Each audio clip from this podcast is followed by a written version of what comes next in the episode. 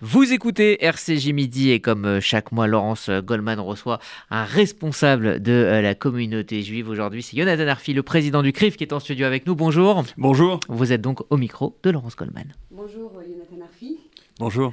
L'actualité de ces derniers jours est marquée par le souvenir des attentats de janvier 2015, c'était il y a huit ans, avec tout d'abord une cérémonie samedi à la mémoire des victimes des attentats de Charlie Hebdo et de Montrouge, puis avant-hier lundi, la traditionnelle cérémonie à l'initiative du CRIF sur les lieux de l'attaque de l'hypercachère 11 bougies ont été allumées à la mémoire des victimes de ces attentats, mais aussi en souvenir de Samuel Paty, des victimes de l'antisémitisme, du terrorisme dans le monde et des trois Kurdes qui ont été assassinés lors de l'attaque à Paris le 23 décembre dernier.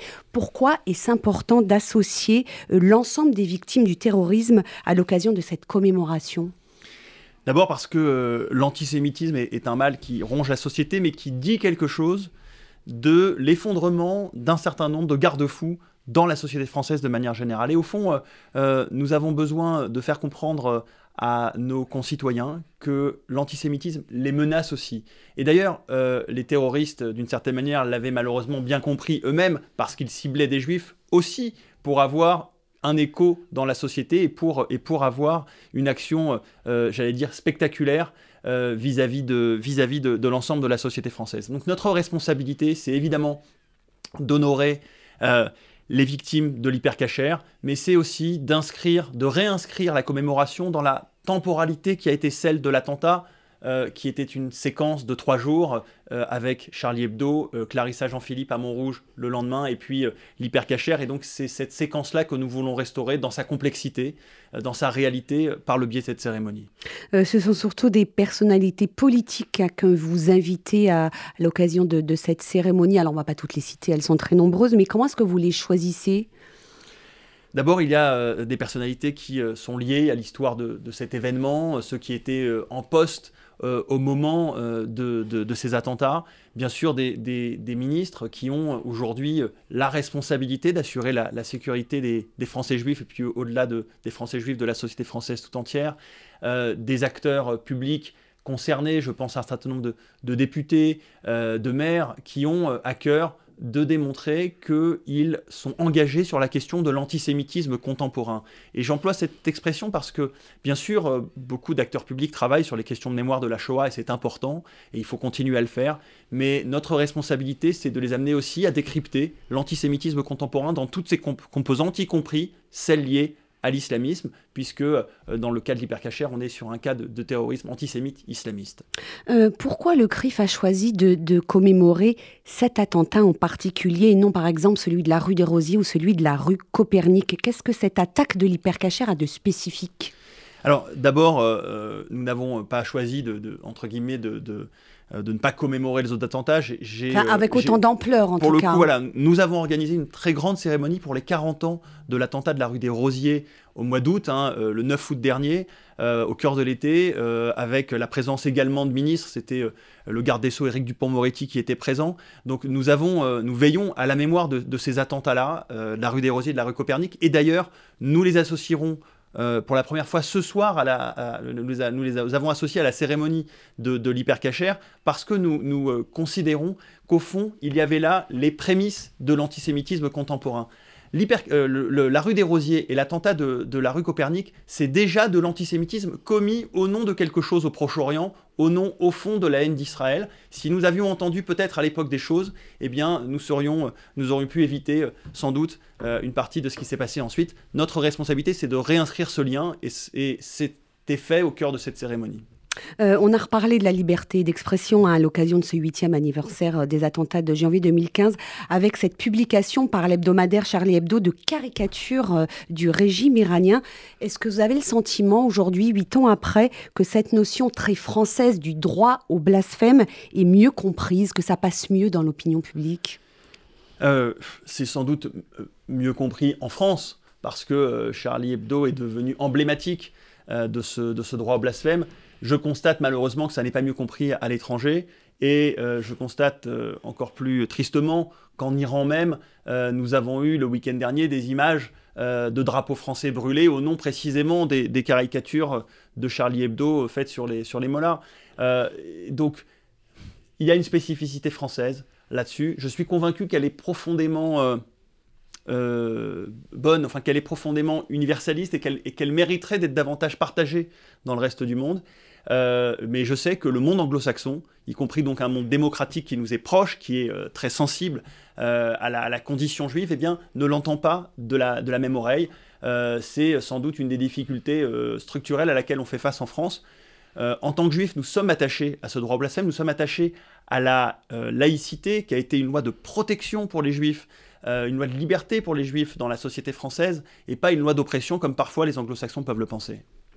Euh, Jonathan Arfi, une enquête pour apologie du terrorisme a été ouverte à Toulouse après la diffusion d'une photo d'un maillot du club de foot de la ville, le TFC, floqué du nom de Mohamed euh, Mera. Euh, alors on ne sait pas encore qui est à l'origine de cette photo hein, qui a circulé sur les réseaux sociaux.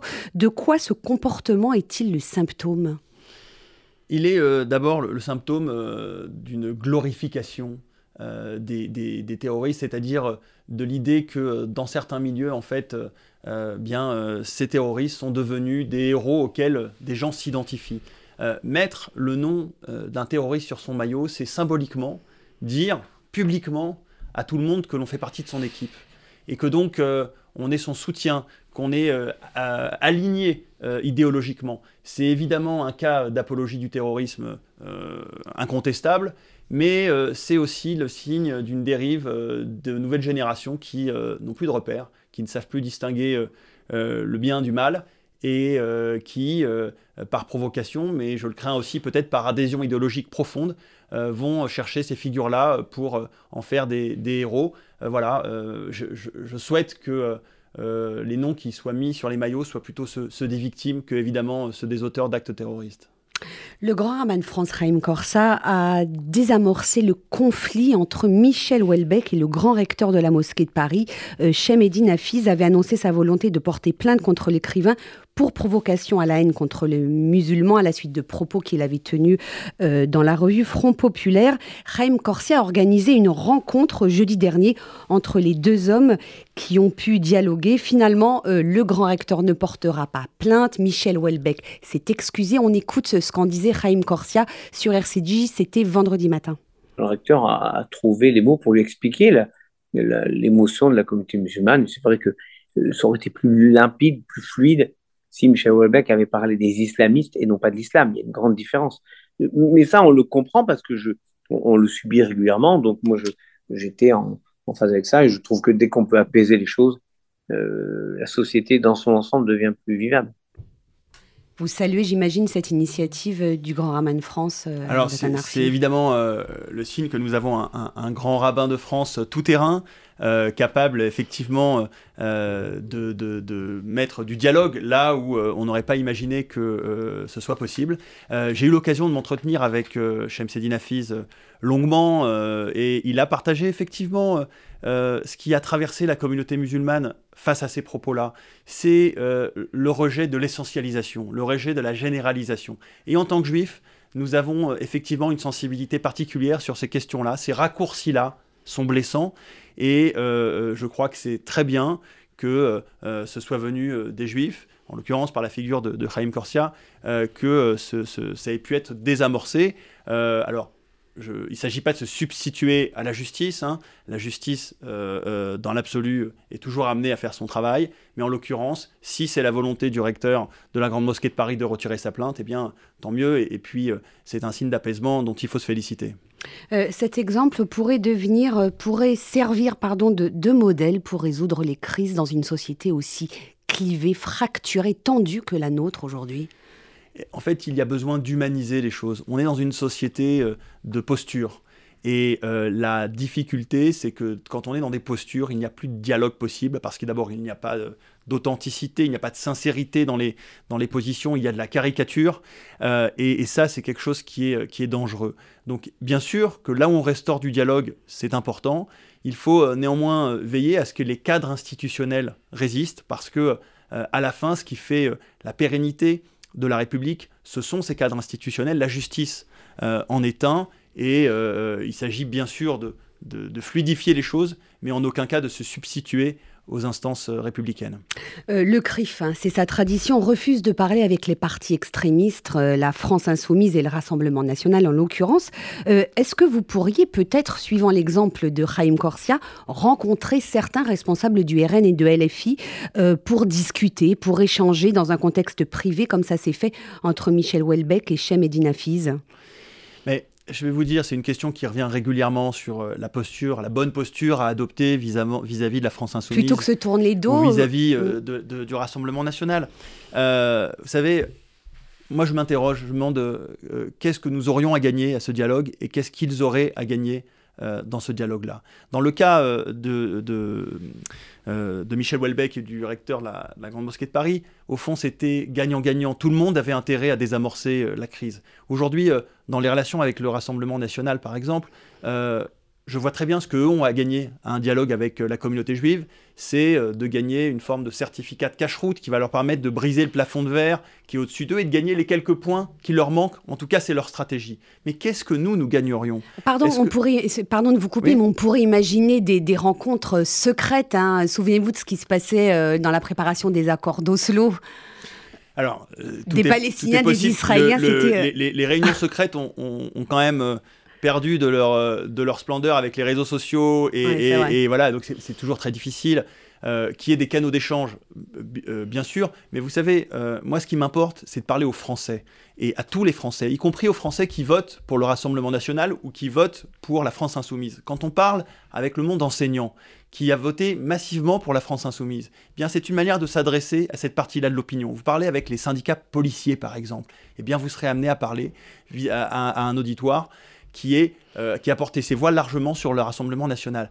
Notre responsabilité de, Français juifs, c'est d'entretenir ce dialogue avec toute la société française. La question des élus politiques, elle répond à d'autres logiques, d'autres dynamiques qui sont euh, marquées par euh, le calcul politique. Et il faut faire attention parce que nous pouvons être instrumentalisés. Mon sentiment, c'est qu'aujourd'hui, un dialogue avec le Rassemblement national ou avec la France insoumise serait avant tout un, élément récupéré instrumentalisé par eux immédiatement dans leur propre stratégie politique, et je ne veux pas être caution de ça. Euh, vous prendrez la tête d'une délégation qui se rendra à Auschwitz euh, au mois de février. Quelles sont les personnalités qui vous accompagneront et quel est l'enjeu de ces voyages mémoriels? Alors, nous avons euh, effectivement une tradition au CRIF d'amener chaque année des délégations de membres de la communauté, mais aussi de personnalités avec nous à Auschwitz. Nous partons le, 22 janvier pour un premier voyage cette année. Euh, dans ce voyage-là participera notamment Marlène Schiappa, mais également le, maire de Saint-Mandé, le président du conseil départemental de Guadeloupe, un certain nombre de, personnalités publiques également.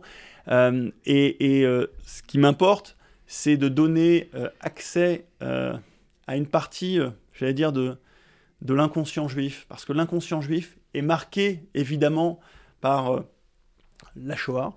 Et je pense que pour ceux qui veulent connaître le monde juif, notamment des élus qui ont, qui ont besoin de, de cette euh, connaissance-là, eh bien, il faut passer par cette, par cette euh, visite à Auschwitz. C'est un élément euh, qui me paraît fondamental. Mais ce que nous disons avec le monde politique, nous le disons aussi avec le reste de la société civile. Et nous serons amenés dans les mois à venir à développer des projets de voyage. Je pense notamment par exemple au monde du sport, pour, lesquels, pour lequel nous travaillons sur un projet de voyage à Auschwitz prochainement.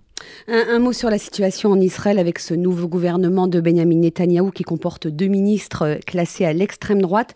Une réforme de la justice est en préparation en Israël. Elle diminuerait les pouvoirs de la Cour suprême au profit de la Knesset, le Parlement israélien. Comment est-ce que vous analysez ce qui se vous analysez pardon, ce qui se passe dans le pays. Est-ce qu'on assiste à une possible remise en, cause, remise en cause de la séparation des pouvoirs qui pourrait fragiliser ah, la démocratie israélienne? Les modalités de la démocratie israélienne appartiennent aux Israéliens. Euh, et j'ai confiance dans la capacité de la société israélienne à se réguler euh, et euh, je, vois euh, tous ceux qui effectivement considèrent qu'Israël ne serait déjà plus une démocratie. Voilà, ce discours-là évidemment m'insupporte. maintenant, il y a des valeurs fondamentales, des valeurs juives, des valeurs démocratiques qui sont au cœur du projet et il convient évidemment toujours de s'assurer qu'elles sont respectées. Euh, il s'agit de voir comment les choses se passeront euh, dans les, dans les semaines et les mois à venir, euh, les mois à venir. Mais j'ai confiance dans la société israélienne, j'ai confiance dans sa vitalité démocratique. Il y a un tissu militant associatif qui a une culture démocratique extrêmement profonde. donc faisons confiance aux Israéliens. Euh, pour finir cet entretien, Jonathan Arfi, un mot sur cette tournée que vous faites en région à la rencontre des communautés juives. Euh, quelle remontée euh, vous avez du terrain? Quel constat faites-vous de la situation des juifs en dehors de la région parisienne? D'abord, effectivement, j'essaye de, multiplier les, les, rencontres en région avec la communauté juive, mais aussi avec évidemment la société locale, les pouvoirs publics locaux. Euh, j'ai été euh, à Montpellier, à Lyon, euh, à Lens, à, Bordeaux. Et ça, c'est des choses qui, pour moi, sont importantes parce que le CRIF est une structure nationale et le maillage territorial du CRIF est fondamental. Vous savez, on, on doit travailler avec les pouvoirs publics et la société française dans son ensemble en ne se concentrant pas exclusivement sur les élites qui ont déjà émergé, mais aussi celles parfois locales qui sont en devenir. Euh, euh, je rappelle que nous avons beaucoup de, premiers ministres euh, qui sont issus de régions où, le CRIF était traditionnellement peu représenté. Édouard Philippe vient du Havre, Jean-Marc Ayrault de Nantes ou, Jean Castex du, Sud-Ouest, et, de, régions où au fond il y avait peu de contact avec la communauté juive. Et donc nous avons besoin d'aller en région pour ben, expliquer, présenter le fait juif, nos aspirations, nos inquiétudes aussi, parce que nous avons des inquiétudes de par notre sensibilité euh, dans la société française, et il faut que ce discours-là euh, soit le mieux, entendu plus largement. J'en profite à chaque fois pour rencontrer les élus locaux, maires, présidents de conseil régional et autres, mais aussi la presse régionale. Merci euh, Jonathan Arfi, bonne journée. Merci. Merci à tous les deux, vous écoutez RCG Midi dans un instant, vos chroniques.